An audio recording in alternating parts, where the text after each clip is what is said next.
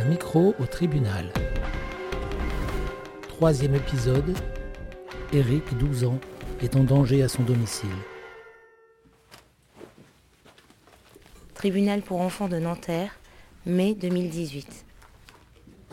Entrez, entrez. Voilà, bonjour euh, monsieur. Eric, 12 ans, entre dans le bureau d'Agnès Marquand, la juge pour enfants.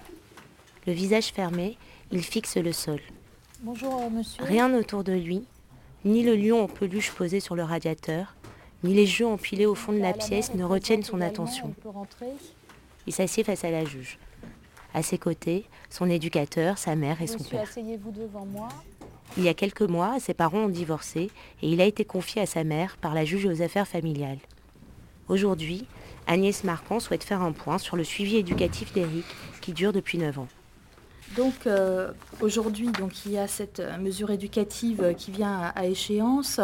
Alors, donc monsieur et madame, j'ai également donc reçu une décision du juge aux affaires familiales parce que le, juge aux affaires familiales me l'a communiqué et a indiqué que les enfants étaient donc confiés à, la mère avec octroi au père d'un droit d'accueil classique avec trajet à sa charge. Est-ce que tu peux me dire comment ça se passe pour toi? Bah très bien. Ça se passe très bien. Bon. Bah il n'y a pas de problème avec euh, mes parents. Donc tu as pu euh, être orienté euh, en classe Ulysse. C'est une classe spécialisée. Et j'ai vu que tu avais des, des bonnes capacités intellectuelles et que tu avais donc euh, possibilité de, de travailler bien, mais que ce qui était compliqué, c'était euh, tes relations avec les autres. Et il y avait euh, également des euh, temps où tu étais euh, pris en charge en hôpital de jour. Et là aussi, euh, ça pouvait être compliqué pour toi de les relations avec les autres. Tu es d'accord sur le fait que, que c'est compliqué pour toi? Non. Non, t'es pas d'accord? Bon. Monsieur et madame, qu'est-ce que vous pensez vous, de, de la situation de votre fils? Euh, moi, je le suis de près à l'école et euh, bah, j'essaye de l'aider, j'essaye de lui faire comprendre que bon, il faut respecter tout le monde. On Donc vous, vous avez un, un logement euh, autonome. hein. donc vous êtes dans des bonnes conditions euh, matérielles et euh, donc il y a une bonne collaboration euh, avec le service éducatif. bah, J'espère que ça va continuer comme ça. Voilà. Madame, donc, euh, qu'est-ce que vous pouvez dire sur votre fils?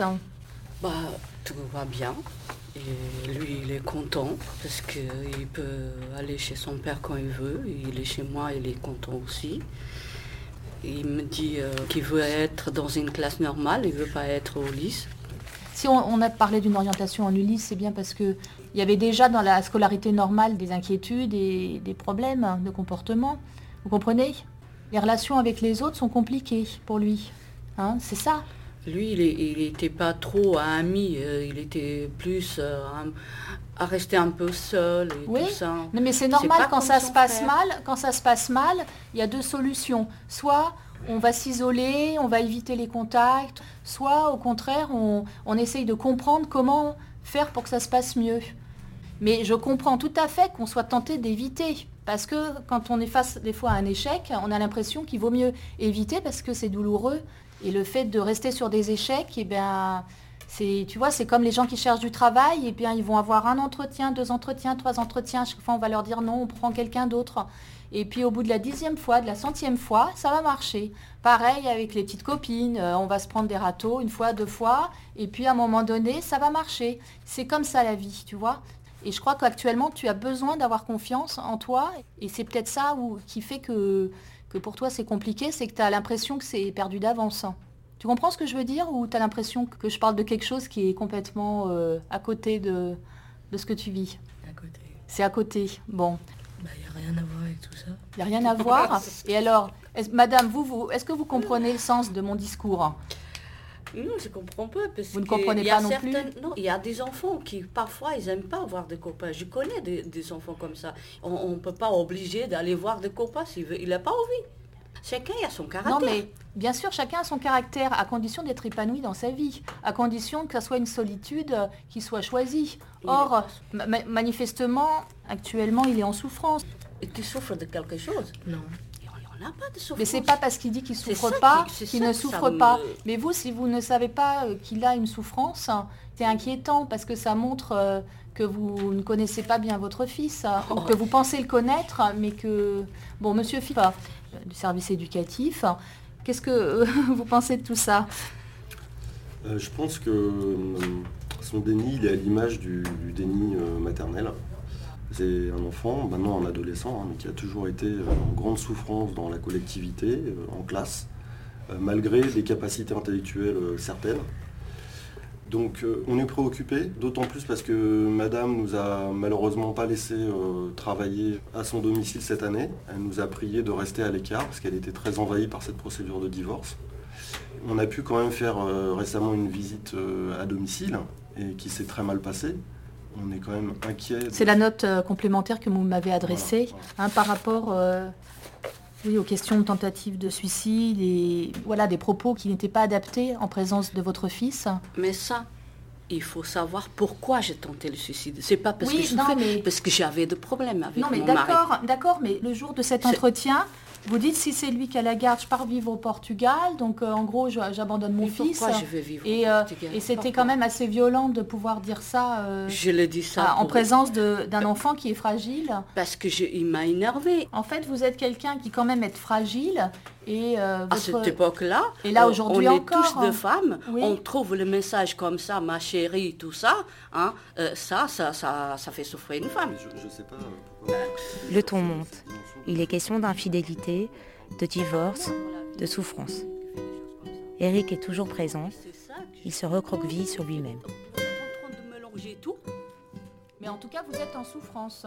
J'étais en souffrance, maintenant c'est fini. Qu'il Bon. fasse sa vie, moi, je m'en fous. D'accord, C'est tout. c'est bien. Bon. Alors, par rapport au fait que vous n'ayez pas voulu euh, rencontrer l'éducateur euh, ces derniers mois, c'est ça, c'est parce que ça n'allait pas bien. Donc jusqu'à une Comment époque récente. J'étais énervée parce qu'ils ont utilisé... Oui, mais la mesure ce- ce- éducative, elle s'impose. hein. Normalement, c'est obligatoire. hein. Vous devez euh, euh, rencontrer l'éducateur pour que le travail éducatif puisse se faire. à hein. manquer tout le temps à mon travail. Je suis toute seule pour gagner ma vie. Je paye 800 euros Il faut être loyer. hein. disponible pour le suivi éducatif. Et parfois, je me demande pourquoi un éducateur et pourquoi tout ça. Et ben donc c'est bien ça. Vous, en fait, c'est parce que vous considérez que c'est pas si, si utile. C'est ça Vous n'avez pas compris le- les besoins de votre fils. hein. Et ça, c'est embêtant. Si je comprends le besoin de mon fils.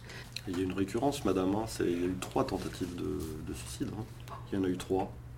Mais oui. Parce que lui m'a poussé à bout.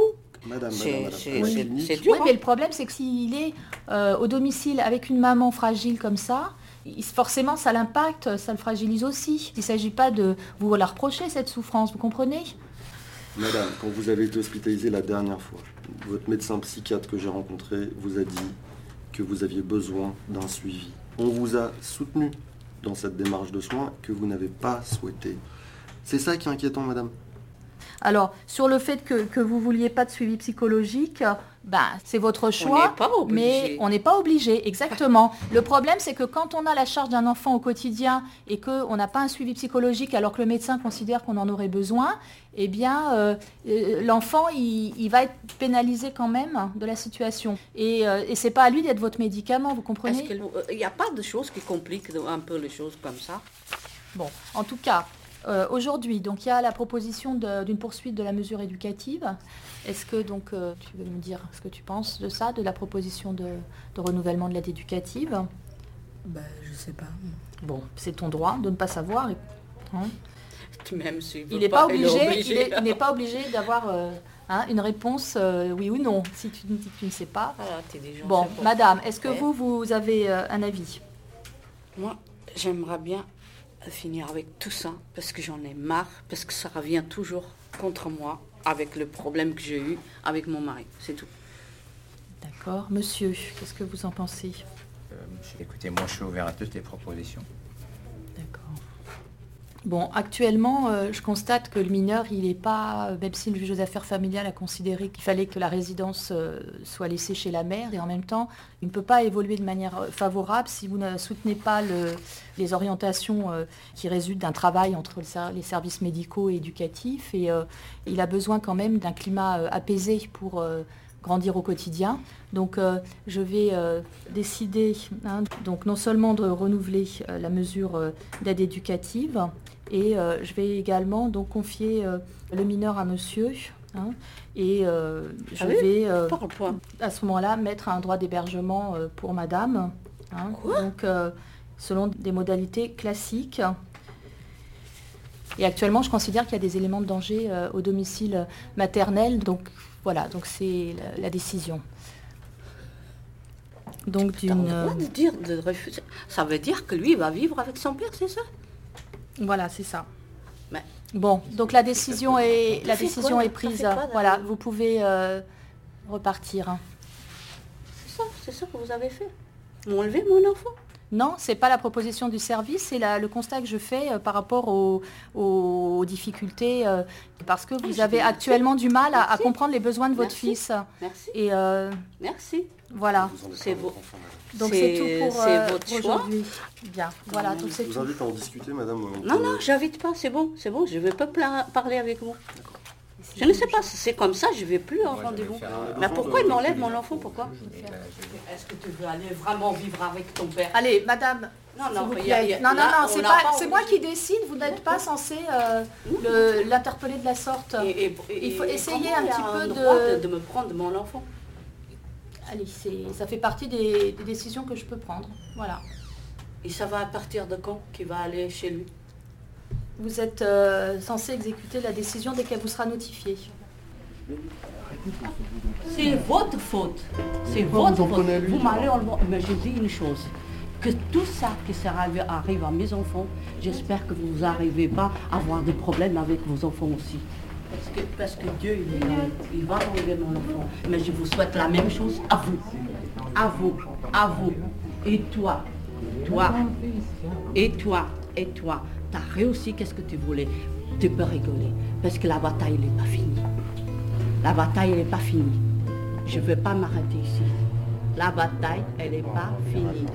La bataille, est, elle n'est pas finie. C'est là que tu vas commencer la bataille. Maintenant. Parce que tu as gagné, tu m'as volé toute ma vie, tu m'as volé toutes les affaires, tu m'as volé tout l'argent. Hein? Tu m'as... Dans le hall du tribunal, l'éducateur conseille au père d'éloigner son fils, encore sous le choc de la violence de l'audience et de ses suites. Là, la maman, ça a été un peu loin ce qu'elle a pu dire parce qu'elle l'a culpabilisé en sortant de l'audience. La maman est une femme qui a un passé, une histoire familiale très douloureuse. Elle a eu euh, six enfants et elle en a perdu un. Elle est restée très euh, traumatisée par ce décès. Tous ces enfants ont été euh, concernés par des mesures euh, éducatives, hein, tous. C'est très très compliqué. Après, il y a aussi eu du conflit parental avec des violences conjugales dont les enfants ont été euh, témoins. Donc c'est une mesure qui est longue. hein. Là, on en est à 9 ans de suivi, ça va se poursuivre. Donc là, si vous voulez, euh, moi je dois aussi informer euh, le juge, c'est mon travail, de comment le travail s'articule avec les parents. Donc là, en l'occurrence, on a un papa qui est à l'écoute de nos préconisations et on a une maman qui est euh, dans l'évitement et qui ne se soigne pas. Donc on est vraiment dans quelque chose de chronique et à un moment donné, bah, aujourd'hui, le juge des enfants, il choisit du- que il faut, faut que ça s'arrête pour ce mineur. Comment ça se passe? Parce que les audiences, là, on aurait pu imaginer que le mineur ne- n'assiste pas ou... Ça aurait pu effectivement se faire en plusieurs temps, cette audience. Après, c'est le choix du, juge des enfants. Nous, on n'a pas la main. Il faut savoir qu'un juge des enfants, il a euh, énormément d'audiences qui sont programmées. La justice, la protection de l'enfance. Dans la fonction publique, on est euh, impacté hein, par le désinvestissement euh, continuel de l'État. Hein, Le, juge des enfants, ils sont en première ligne hein, là-dedans, hein, donc ils font, euh, comme ils peuvent. Il n'y a pas, d'idéal, mais c'est c'est le, le moindre mal. Voilà. Alors que les cris de la mère résonnent encore dans les couloirs du tribunal, greffière, magistrat, avocat, chacun retourne à sa tâche et au dossier suivant. Agnès Marquand fait part de son embarras. Le fait de confier un enfant à un parent euh, alors même que c'est pas préparé, c'est pas une situation habituelle et ça n'est pas du tout confortable pour moi, d'autant que euh, comme la- l'audience a démarré avec du retard, ça m'empêchait en fait de pouvoir euh, prendre le temps qu'il aurait été nécessaire de prendre pour donc expliquer cette décision de placement. et c'est vrai que le fait que le juge aux affaires familiales ait pris une décision différente a compliqué ma tâche. Et je pense que donc ma collègue juge aux affaires familiales a, certainement manqué de temps aussi pour pouvoir prendre connaissance du dernier rapport éducatif. Normalement, quand j'annonce une décision au préalable, ça a été discuté en audience. Et là, je n'ai pas pris le temps de débattre sur cette question pour des raisons matérielles, hein, parce que je manquais euh, de temps. Et ça, c'est inconfortable pour moi, c'est pas satisfaisant du tout. Et là, effectivement, j'ai pris une décision de placement chez le père euh, et personne ne l'a vu venir. Moi, j'ai toujours, euh, depuis que je suis magistrat, euh, dû faire face à des cadences infernales. Hier, j'ai terminé euh, à 23h30 ma permanence. bon, c'est effectivement compliqué de devoir concilier la qualité et la masse de procédures à traiter. Qu'est-ce que vous ressentez personnellement par rapport à ça? C'est euh, la crainte du burn-out, euh, la crainte à un moment donné de, de craquer euh, par rapport à, la masse de, travail. Ça, c'est éprouvant. Puis les erreurs dans le domaine humain, puisqu'on traite quand même des questions très délicates, c'est tout de suite une erreur qui peut être lourde de conséquences. Depuis, les effectifs ont encore diminué au tribunal pour enfants. Comme le déplore sa présidente Agnès Marquand, il manque un juge dans son équipe et cela n'est pas sans conséquence pour les justiciables, c'est-à-dire les familles et les mineurs, et pour le personnel. Quant à Eric, il est resté six mois sans voir un éducateur. Il vit toujours chez son père et sa mère a fait appel de la décision de placement prise par la juge pour enfants. Le sort d'Eric sera de nouveau décidé en avril au tribunal.